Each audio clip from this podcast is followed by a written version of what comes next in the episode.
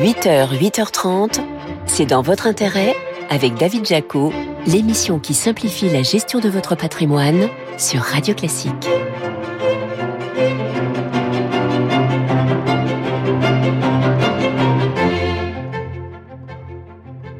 Bonjour, ravi de vous retrouver comme tous les dimanches matins sur Radio Classique. Nouveau numéro de C'est dans votre intérêt. Au programme de cette émission, on vous parlera de la folle chevauchée boursière du géant américain de la tech Nvidia qui vient de passer cette semaine le cap des 1000 milliards de dollars à Wall Street. Votre invité, ce sera Laurent Gardinier, le président de Relais Château.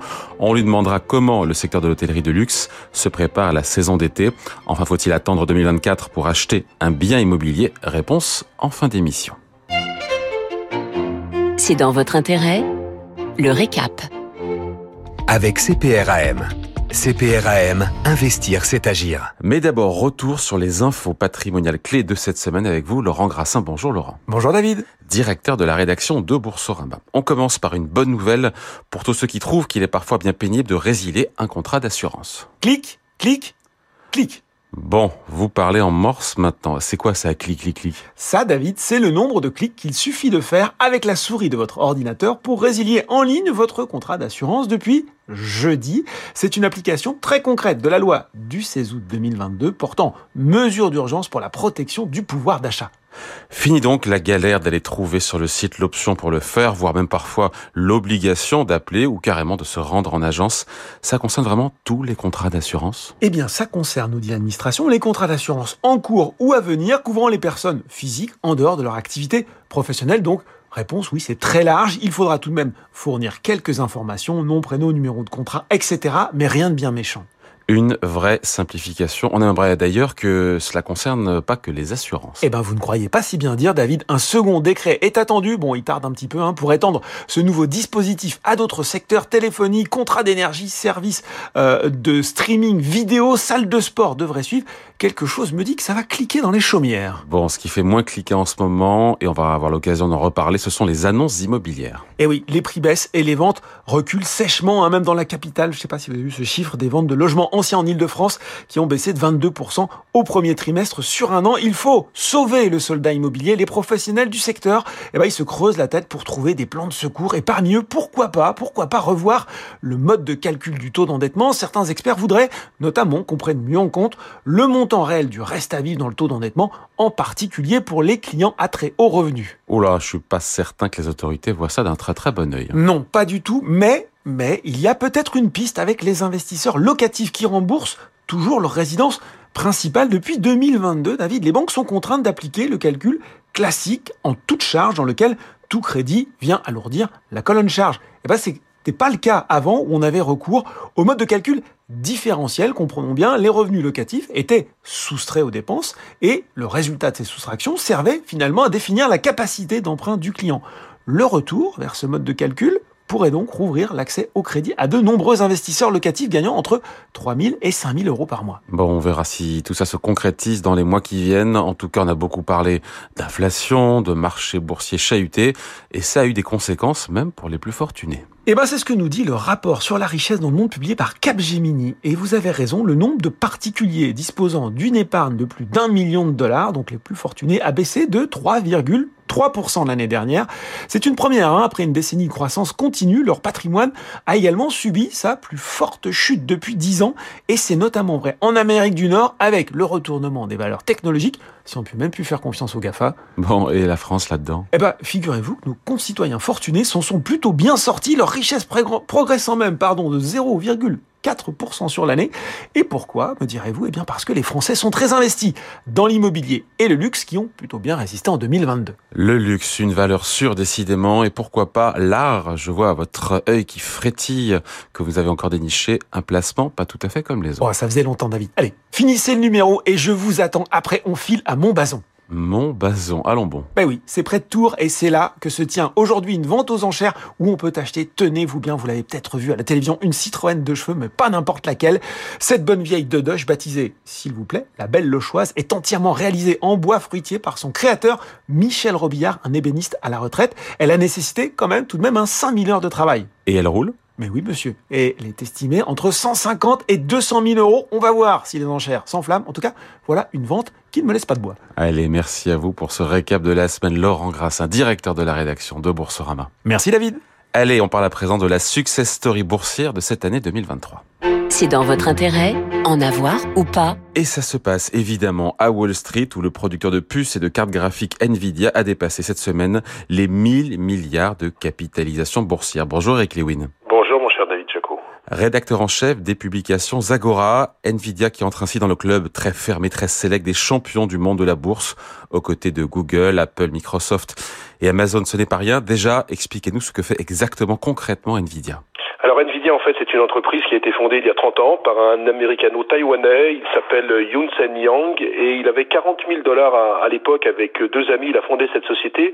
Alors à la base il, voyait initialement son avenir dans les jeux vidéo, hein. il développait ce qu'on appelle des processeurs euh, graphiques ou encore ce qu'on appelle des GPU destinés à améliorer la qualité des images pour les joueurs. Leur produit phare était une carte graphique destinée à l'industrie des jeux vidéo à laquelle elle voulait faire un bond en matière de 3D.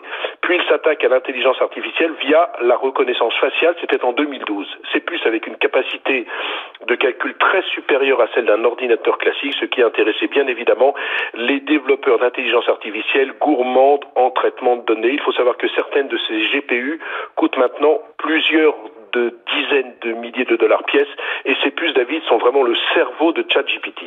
Bon, mais il y a des concurrents États-Unis. Il y a Qualcomm, il y a Intel qui font plus ou moins le même métier. Pourquoi c'est Nvidia qui rafle la mise et qui est plébiscité comme ça?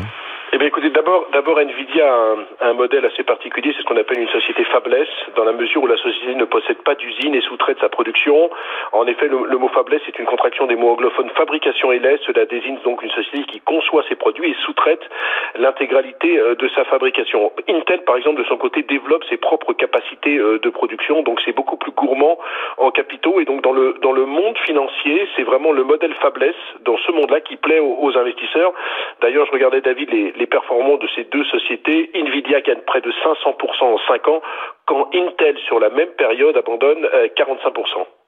Nvidia, donc, si je vous comprends bien, a bien, en tout cas mieux pris le tournant de l'intelligence artificielle. Nvidia est, est, le mieux placé pour surfer sur cette vague de l'IA et de euh, ChatGPT bah écoutez, oui, parce qu'il faut du groupe, dotées d'une capacité de calcul très supérieure à celle d'un ordinateur classique, intéressent énormément les développeurs en intelligence artificielle. La, société a pivoté vers ce nouveau marché.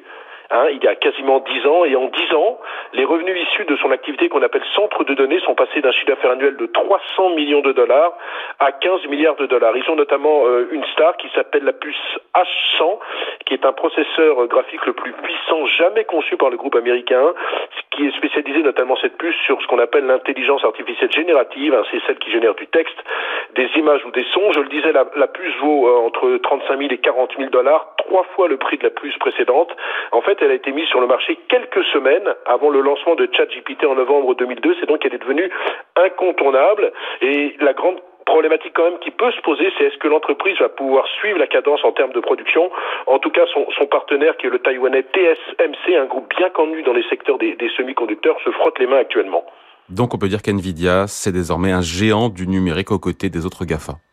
Bah écoutez, oui, alors on, va peut-être pas le mettre dans, le club très fermé des GAFAM, sinon il faudrait, dire les GAFAM en, mettant, en mettant N, mais c'est vrai que euh, ce qui est assez paradoxal, c'est qu'il est, il est à la 12e place mondiale des fournisseurs de semi-conducteurs, mais quand même parmi euh, les premiers en termes de capitalisation mondiale. D'ailleurs, c'est la première place dans les semi-conducteurs euh, parmi les capitalisations mondiales avec une capitalisation de 935 milliards de dollars. Dollars, ça a un peu baissé par rapport aux plus de 2000 milliards, mais elle est quand même dans le club très fermé des rares sociétés qui valent plus de 1000 milliards de dollars. On a Apple, on a Microsoft, on a Amazon, on a Alphabet ou encore on a Saudi Aramco. Vous savez, c'est la société pétrolière d'Arabie euh, Saoudite. Peut-être un mot, David. Euh, sur la société en termes de, de, valorisation boursière, sans rentrer dans trop de détails. Oui, parce que, pardon, je vous coupe juste, mais euh, 180% de hausse depuis le début de l'année, ça nous rappelle un petit peu quand même, euh, je dis pas la bulle Internet, mais euh, est-ce que l'engouement n'est pas excessif, cette frénésie boursière, est-ce qu'elle est justifiée?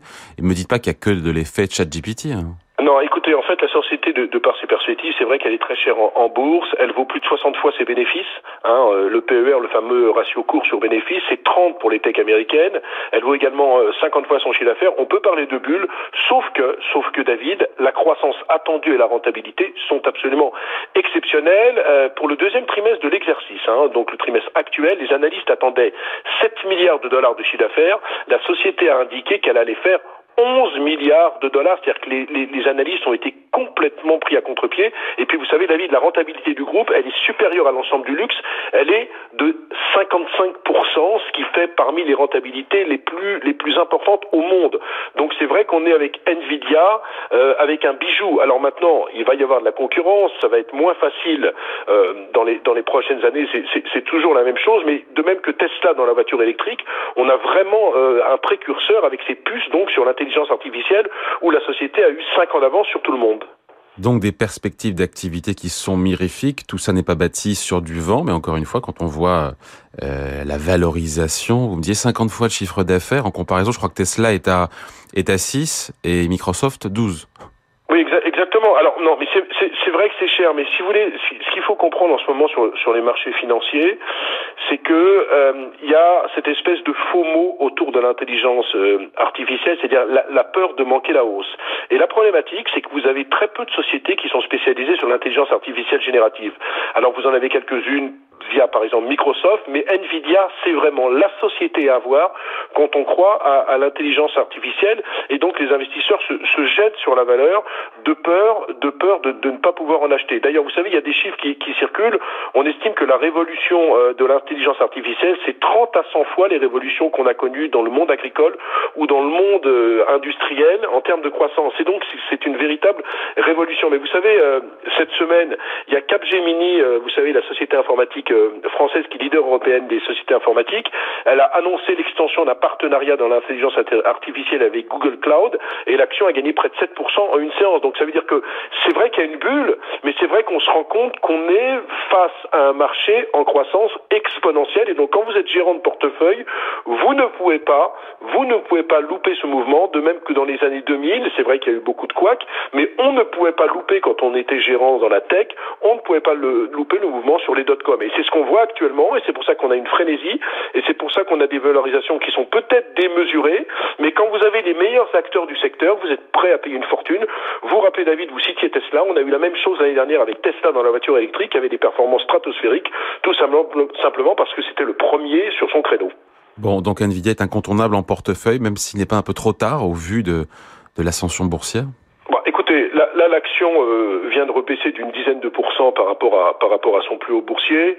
Euh, je pense que ça serait plus prudent quand même de ne pas acheter euh, actuellement la valeur, d'attendre peut-être la fin de tous ces soubresauts autour de la dette américaine, autour des taux d'intérêt et, autour des angoisses, autour d'une récession américaine qui, qui peut avoir lieu. Mais c'est une valeur qui est incontournable en portefeuille si on croit à l'intelligence artificielle. Alors est-ce qu'il faut l'acheter maintenant ou avec 10% de baisse? Moi, je serais tenté au vu de la performance stratosphérique, d'attendre un petit peu euh, avant de la racheter. Allez, merci beaucoup Eric Lewin, rédacteur en chef des publications Agora. Merci David. Allez, on parle à présent de l'hôtellerie haut de gamme avec votre invité. C'est dans votre intérêt, l'invité. Votre invité à présent, c'est Laurent Gardinier, président de Relais et Château. Bonjour. Bonjour David. Alors on rappelle que Relais Château, c'est une association qui exploite le fameux label 580 établissements référencés dans 60 pays différents. S'agissant de la France, déjà, comment se présentent les vacances d'été puisque les professionnels du tourisme ont l'air assez optimistes pour la saison à venir Écoutez, nous sommes aussi euh, très optimistes puisque à date, c'est un peu comme ça que nous travaillons. Nous mesurons le portefeuille de réservation que nous avons dans la centrale de réservation et celui-ci est de 25% supérieur à celui que nous avions à date en 2022. Voilà, et par rapport à 2019 qui était une année record. On, on est on est au-dessus de 2019 en effet qui est l'année de référence compte tenu du Covid et on est au-dessus d'une manière très significative, à peu près une quinzaine de pourcents. Bon, donc les réservations battent leur plein et en même temps, on se dit qu'il y a l'inflation, euh, l'inflation des prix des voyages qui est passée par là. De combien d'ailleurs? On a des chiffres là-dessus? Sur les, en fait, l'inflation se mesure. Euh. L'inflation se mesure évidemment par l'augmentation des prix des transports, euh, qui est tout à fait significative, de l'ordre d'une quinzaine de pourcents. Et puis ensuite, bien sûr, elle est retranscrite dans le prix de nos établissements, des chambres et des, et des restaurants. Et à savoir? Et là aussi, on est dans une dizaine de pourcents à peu près. Bon, et cette inflation, bah, elle n'a pas d'impact sur euh, vos clients, sur les consommateurs, parce que, bah oui, ils font partie euh, des ménages aisés qui peuvent absorber ce surcoût. Euh, on est dans cette logique. On est aussi euh, parfois dans des séjours qui sont Mais plus jusqu'à un certain point aussi. hein. D'abord jusqu'à un certain point, et ensuite on est parfois dans des séjours qui sont plus brefs, euh, qui font que finalement à euro constant, on peut aussi. euh, euh, Vous le notez ça Des séjours plus. On a des séjours qui, oui, on peut avoir des séjours qui sont plus courts, tout à fait, de quelques jours, qui se qui se réduisent un peu, et ensuite on a une multiplication du nombre de clients, qui fait que évidemment nos activités restent très bonnes malgré en effet ce contexte inflationniste qui, d'une manière euh, contre-intuitive, euh, ne devrait pas apporter euh, une activité supplémentaire. Le panier moyen, pardon de l'appeler comme ça, le, euh, le séjour moyen en termes de. Alors, euh, et tout dépend du nom, tout dépend des na- nationalités des clients, mais on va dire que pour un client euh, européen, on est à peu près à 600 euros par jour. 600 euros par jour pour un client européen et ailleurs dans le monde? Pour un client américain, on est plutôt aux alentours de 1000 euros par jour. Bon. Et quelle est la répartition entre vos clients, euh, enfin les clients américains euh, Euh, les clients américains, alors d'abord on distingue, vous savez, les, les marchés sources et les marchés de destination. Euh, les clients américains représentent à peu près 50% de la clientèle, euh, la clientèle relais château mondial, que ce soit lorsqu'ils se déplacent, nos, nos amis américains, lorsqu'ils se déplacent à l'étranger, ou bien lorsqu'ils consomment euh, des nuitées dans nos établissements américains. Bon, et encore une fois, donc on parle de la France, mais à l'étranger, sur les autres destinations phares, Oui. les réservations aussi. Les réservations, enfin, ce que je vous ai dit est un chiffre un Ah, global. le chiffre global. Il y a à peu près des, il y a des distinctions, mais globalement, les grands pays de destination que sont les, évidemment les États-Unis, la France, l'Italie, euh, bien évidemment aussi l'Espagne, le Portugal sont dans les mêmes eaux, c'est-à-dire aux alentours d'une vingtaine de pourcents supplémentaires à, par rapport à l'année dernière. Mais ça ne signifie pas que nous allons avoir une augmentation de 25% de notre activité, Ah. puisque nous avons un stock limité de chambres. Nous sommes donc en avance par rapport à l'année Donc vous ne dernière. pourrez pas servir tout le monde? Euh, à un moment, non. Vous êtes complet, vous êtes complet. Bon. Euh, donc à vous écouter, tous les indicateurs, tous les voyants sont au vert. Aujourd'hui, les voyants sur l'activité sont effectivement verts. Bon, sur la France, on a eu ces images de violence, de feux de poubelle qui ont émaillé les manifestations euh, contre la réforme des retraites. Est-ce que ça a eu un impact euh, ou pas réel sur euh, les reports, les annulations de voyages, Cela a, eu un, euh, cela a eu un impact, notamment sur les établissements parisiens, qui ont connu euh, une, un léger tassement de leur activité euh, pendant évidemment les, ces périodes de troublées euh, du point de vue euh, de euh, politique en France. Et euh, il est évident que ces, ces, ces atermoiements de notre clientèle se ressent aussi sur les alentours du mois de mai, puisque nous avons eu une petite baisse d'activité. Ceci étant, les tendances restent très bonnes. Bon. Après, on sait que le secteur du tourisme euh, reste confronté. C'est un vrai sujet des difficultés de recrutement. Où est-ce qu'on en est? Est-ce que ça va mieux? Ça va moins mal. Ah oui. Ça va moins mal. Euh, C'est-à-dire que, euh, en effet, euh, suite à, une- à un rebond d'activité très fort à la sortie du Covid, il y a eu un problème de- d'offre et de demande en Mais matière. même dans ces établissements de prestige, haut de gamme, de luxe, Oui. Qui sont censés peut-être payer mieux, offrir un Oui. meilleur confort aussi. euh, Même dans ces établissements, même dans ces établissements, le, nous, beaucoup d'établissements n'ont d'ailleurs pas pu souvent répondre à la demande de la clientèle et ont dû arbitrer, c'est-à-dire fermer ou un certain nombre de chambres ou de services de, de restauration, puisque on ne pouvait évidemment l'objectif était de maintenir la qualité et, euh, et donc on a préféré réduire l'offre plutôt que d'offrir un même niveau de volumétrie mais à une qualité moindre. Ah, c'est un vrai sujet, ça, la qualité, parce que cette pénurie de recrutement de talents, ça peut aussi potentiellement, je dis pas que c'est le cas, se traduire par une baisse de la qualité Absolument. des prestations dans les hôtels relais Voilà, d'où l'importance que nous que nous attachons à la C'est une formation. crainte euh, fantôme ou réelle, ça? Une baisse C'est-à-dire que c'est là. une crainte, si, si jamais cet aspect de maintien de la qualité n'est pas pris en cause, en, en considération par nos membres, cette crainte peut devenir réelle. Il est évident que pour y répondre, l'institution de la formation au sein de nos établissements est quelque chose de tout à fait euh, euh, fondamental. Mais cette formation aussi est inhérente. Lorsque vous rentrez dans un restaurant relais château, euh, il est évident que le, le parcours du chef pour lequel vous travaillez euh, vous inspirera et évidemment contribuera à vous former. C'est quoi les critères, je me demandais, Laurent Gardinier, pour être estampillé relais château Il y en a 500. Ah, quand même. 500, euh, vous êtes euh, au Alors dit autrement, on ne peut pas être relais château si, trois petits points, je vous laisse... euh, Ah oui, c'est pas par l'inverse. Si on n'a pas un- une restauration de, de grande qualité, touchant l'étoile ou étoilé ou touchant l'étoile si jamais euh, il y a il y a Michelin dans dans dans cette euh, dans dans dans le pays. S'il n'y a pas une architecture tout à fait spécifique s'il n'y a pas un ancrage culturel, socio-économique dans le, la, la, communauté dans laquelle vous évoluez.